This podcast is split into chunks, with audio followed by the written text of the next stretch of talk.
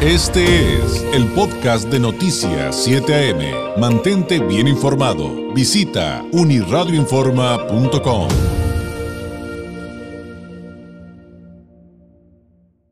Es lunes eh, del análisis político del periodista Carlos Álvarez Acevedo, quien además es corresponsal del semanario Z y a quien usted encuentra en redes sociales como arroba Carlos Álvarez MX. Carlos, ¿cómo estás? Muy buenos días. David, buen día, ¿cómo estás? Muy bien, muy bien, ya un poquito más relajados por acá, con una que otra sorpresa, pero digamos ya un poquito menos estresados que la semana pasada. Carlos, ¿de qué nos platicas el día de hoy? Sí, me imagino, eh, David, qué bueno que ya están un poco mejor. Lo que no están nada este, desestresados, por así decirlo, también, son los pues, precandidatos o los que quieren acceder a los cargos de elección popular en 2024 y bueno, ya están, eh, no, no solo hablo de los que son presidenciables, sino también hablo que quieren ser gobernadores, quieren ser diputados, quieren Mm. ser senadores, quieren ser funcionarios en el gabinete del, del próximo presidente o presidenta de la República, etcétera. Y mira, ayer se estrenó, eh, perdón por el comercial, una serie una plataforma de tres siglas, para no mencionarla tal cual, empieza con H y termina con O. HBO.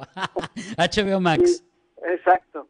Y se llama La Casa del Dragón, es una precuela, o sea, antes de la historia de la famosísima y exitosísima serie que se llamó o se llama eh, Game of Thrones, Juegos de Trono en español, y que pues es muy popular y que mucha gente ha visto y espero, pues no voy a decir nada de la serie en sí, del nuevo, capi del nuevo capítulo de la nueva serie, de la precuela, pero sí voy a hablar un poco cómo se daban estas, eh, cómo se daban en la historia eh, mí- mítica y en la historia real de los de los reinos cuando pues mandaban a casarse los príncipes con con otras princesas para que se dieran alianzas entre los reinos y poder acceder al poder en, en tal o cual región del mundo.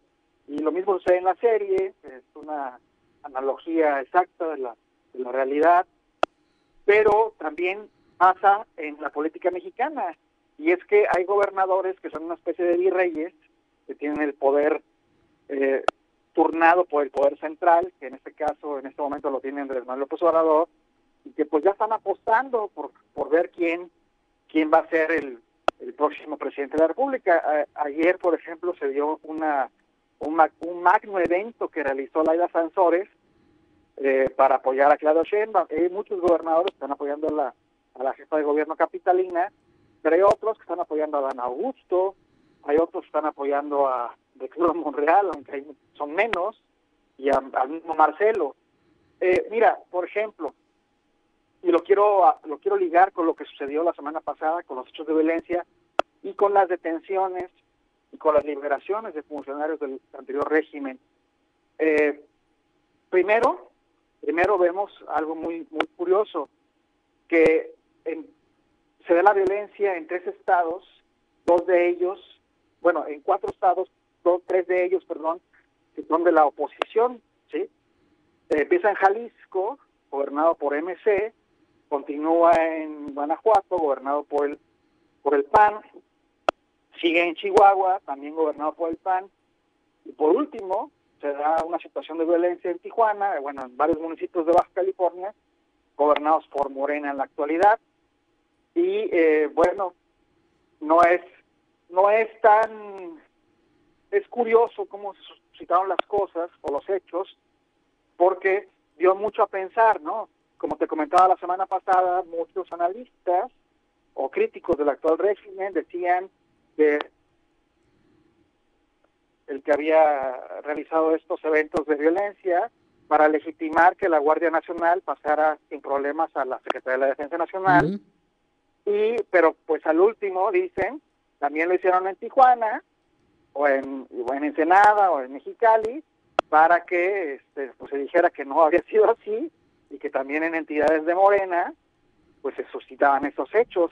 Y luego sale un exgobernador como Bonilla a decir a decir a acusar que la actual gobernadora no había cumplido con ciertos tratos que había supuestamente hecho con el crimen organizado que él mismo, al que al que él mismo había acusado con anterioridad, o sea, también él había tenido sus videos que le habían sacado, donde le habían dicho pues, que tampoco cumplía pactos, etcétera. Mira, la cuestión aquí es decir que esto, en el fondo, está ligado al, a la sucesión presidencial y a lo que te decía, a la próxima elección del 2024, porque está en juego en el país el cambio no solo del presidente, sino de quién va a ser el liderazgo del crimen organizado, de los liderazgos en sí, de cada región y de cada grupo. Y esto, como hemos visto, la, la narcopolítica está bien ligada ya, está bien ligada ya al poder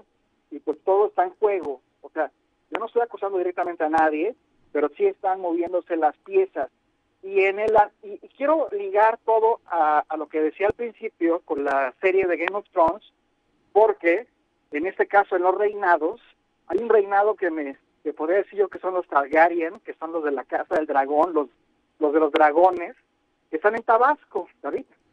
Y en Tabasco se da una cosa muy curiosa, eh, en la elección de Morena para elegir a la dirigencia estatal, pues se dividió en dos grupos, ¿sí? El grupo de Adán Augusto, el actual titular de la CEGOP, y el grupo en el que está José Ramiro López Obrador, hermano del presidente López Obrador, y Javier May, actual director de Fonatur, pero que también estuvo como titular de la Secretaría de Bienestar, así llamada. Entonces, ahí se están disputando, gana el grupo, gana el grupo de, Adán Augusto, quien fue gobernador de Santidad, y se abstiene, para no decir que perdieron, eh, de votar en los cargos de, de, la dirigencia de estatal de Morena, pues se abstiene el grupo de Ramiro López Obrador y de Javier May. Entonces, hay una disputa por el poder, David, que se están dando con todo abajo del agua, como si fuera esta serie, donde se da, este, se dan intrigas palaciegas, se están eh, dando eh, injurias, eh, guerra sucia, y todo culmina, todo culmina con la detención de Murillo Karam, que es un, acto, un acto totalmente político, aunque tuvo su culpa, no, no es para que esté de verdad, no es para que esté en este momento en la cárcel.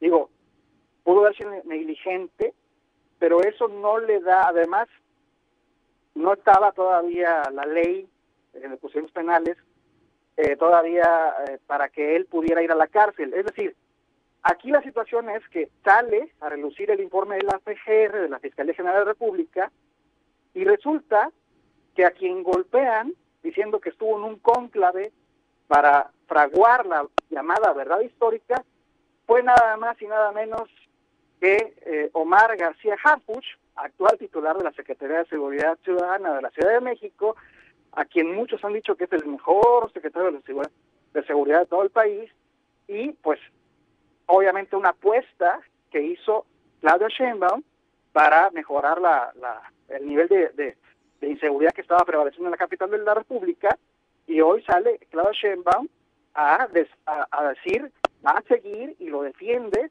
y Andrés Manuel en su conferencia, pues como que no quiere contestar a la pregunta que le hicieron al respecto. Entonces, todo es un golpeteo, David, todo es un golpeteo de varias bandas, es una jugada de, de billar, donde golpeas una, una, una bola y pues le pegas en una jugada pues de varias bandas a varias bolas más para que caigan en la buchaca y puedas ganar esta partida. Así es esto de la política mexicana actual y que tiene que ver con quién va a suceder al rey de reyes en esta pues, disputa regional primero, que se convierte a la vez en nacional en varios frentes, tanto en lo legislativo como en lo presidencial, como en el narcotráfico, David. Híjole, sí, efectivamente, digo, yo creo que son temas que no podemos eh, desligar y me hiciste recordar, aunque es punto y aparte está de alguna manera relacionado, pues este asunto de otro feminicidio, una mujer encobijada, eh, que encuentran aquí en Tijuana, bueno, que fue, fue, un fin de semana muy violento, Carlos, te comento, hubo Hubo, hubo muchísimos asesinatos en Tijuana en este fin de, semana y entre ellos este 27, 27 homicidios el fin de semana en Tijuana. Este, y uno de ellos fue eh, un feminicidio y dejaron al cuerpo de esta mujer encobijada Pues con un letrero haciendo alusión al discurso de la alcaldesa Montserrat Caballero, ¿no?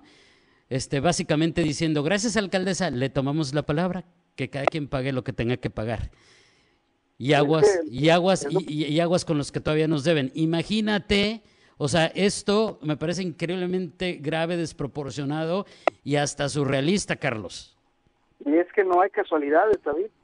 En la política y en la, en la realidad no hay casualidades. Todos estos mensajes, todos estos mensajes son de gente, de grupos que quieren disputar el poder, tanto en Tijuana como en Baja California, como a nivel nacional, como te comentaba. Todo esto está relacionado, David.